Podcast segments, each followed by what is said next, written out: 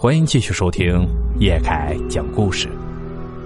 接下来我要讲的故事叫《我看见了我自己》。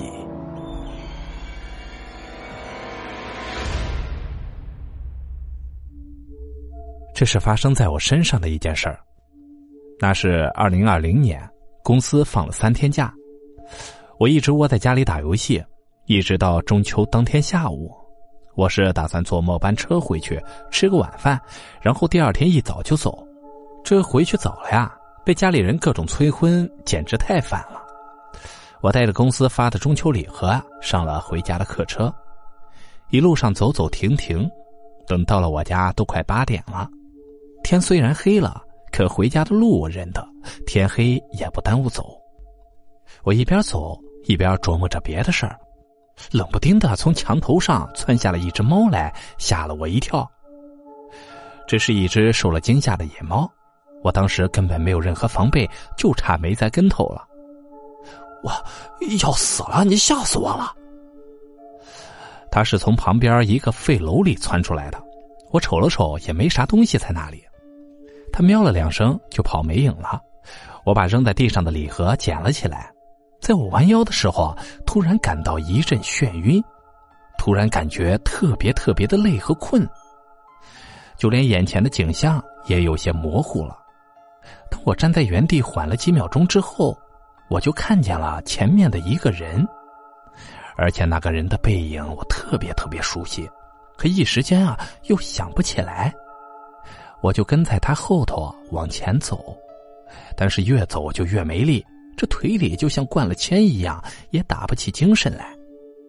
然后我就看见那个人拐进了大门，而那个大门就是我家。他到底是谁呀？怎么会去了我家呢？我想追上去，可身体虚的想摔倒，靠扶着墙啊，我才进了院子。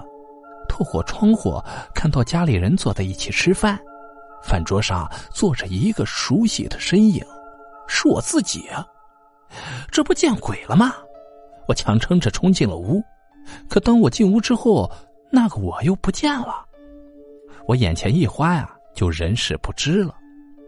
等我醒来的时候，人已经在医院了。家里人见我晕倒，把我送到了医院。医生啊，还说我没啥毛病。家里人一直认为我是熬夜玩游戏累的。唉，以后啊，少熬夜玩点游戏吧。哼。你这样容易猝死，你知不知道？哎呀，这大过节的，你瞎说什么呀？你问他说错了吧？是不是昨晚没睡觉，这放假也不回家？我我，医生说我没啥大事儿，他们也就不那么紧张了。我把回家时啊被猫吓到，然后又看到了自己的事儿，跟我妈说了，因为我爸呀根本就不会信我。亏你还上过大学呢，还信这些？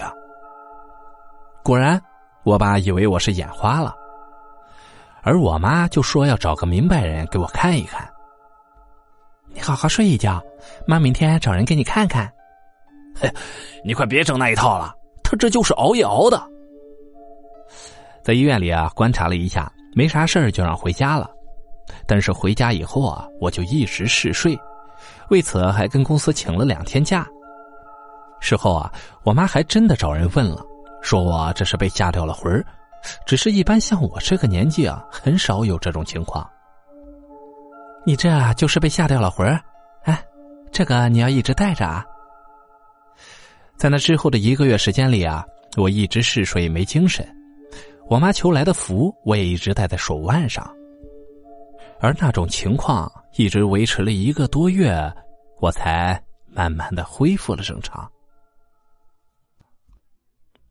好了，故事到这里啊就结束了。感谢您的收听，咱们只听故事，切勿迷信。如果你喜欢叶凯的故事啊，请帮忙订阅加关注。